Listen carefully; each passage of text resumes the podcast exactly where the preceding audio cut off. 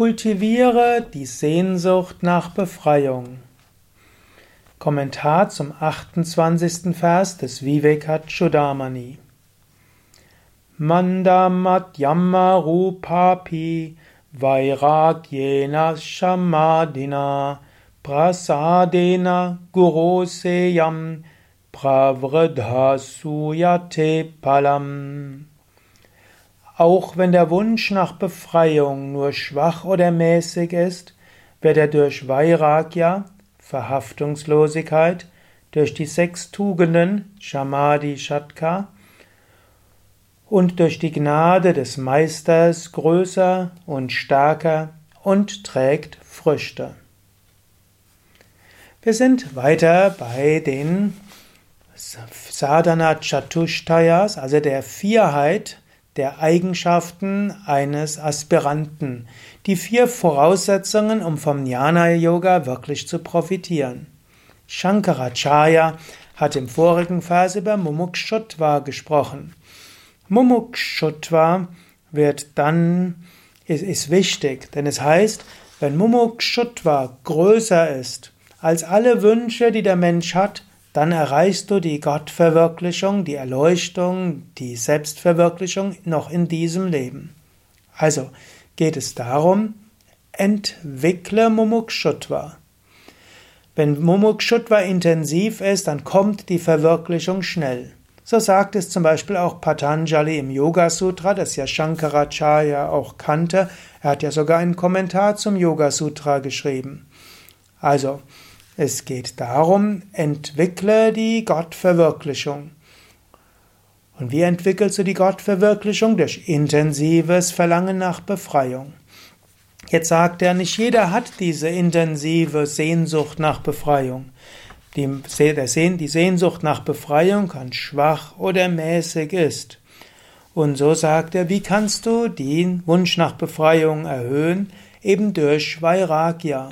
Man könnte sagen, Mache dir bewusst, dass ein sinnliches Leben dich nicht dauerhaft glücklich macht.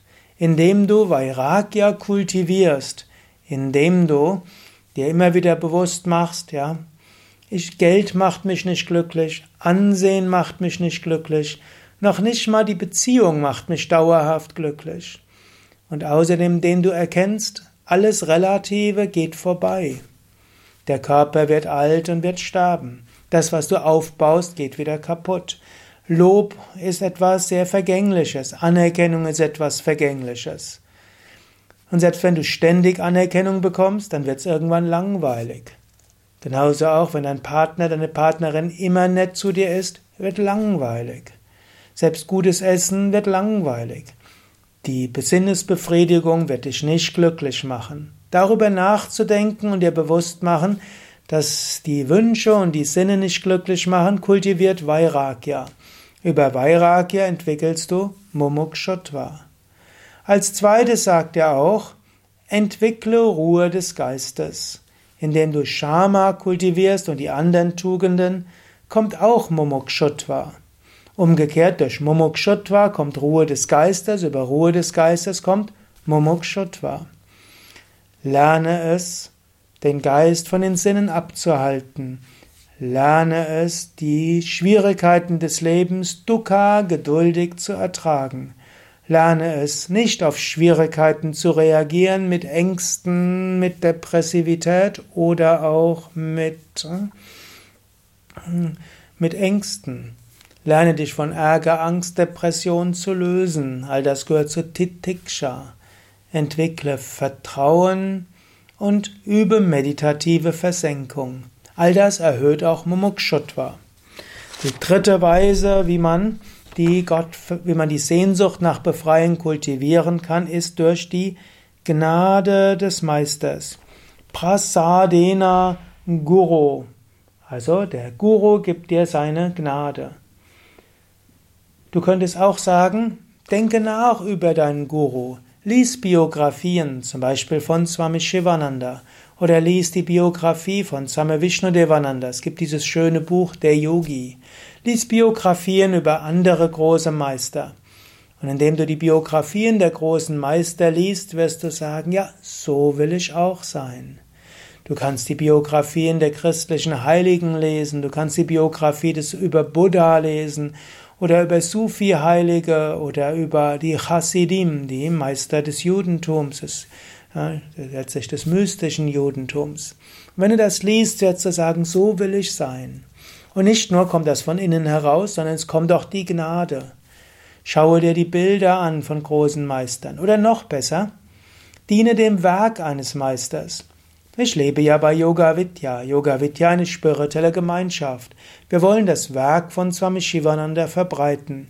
Und indem wir uns in den Dienst von Swami Shivananda begeben, spüren wir, dass wir seinen Segen bekommen.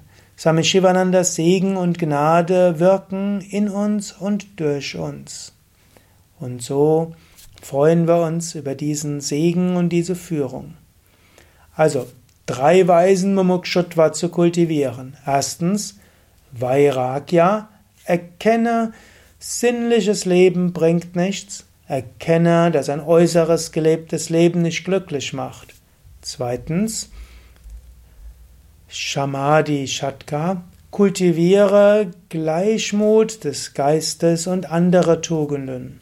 Und drittens, denke an die großen Meister, Diene den Meistern, lies Bücher über die Meister, öffne dich für ihren Segen und für ihre Gnade. All das wird Mumukshutva erhöhen und wenn Mumukshutva erhöht wird, wirst du zügig die Gottverwirklichung erreichen.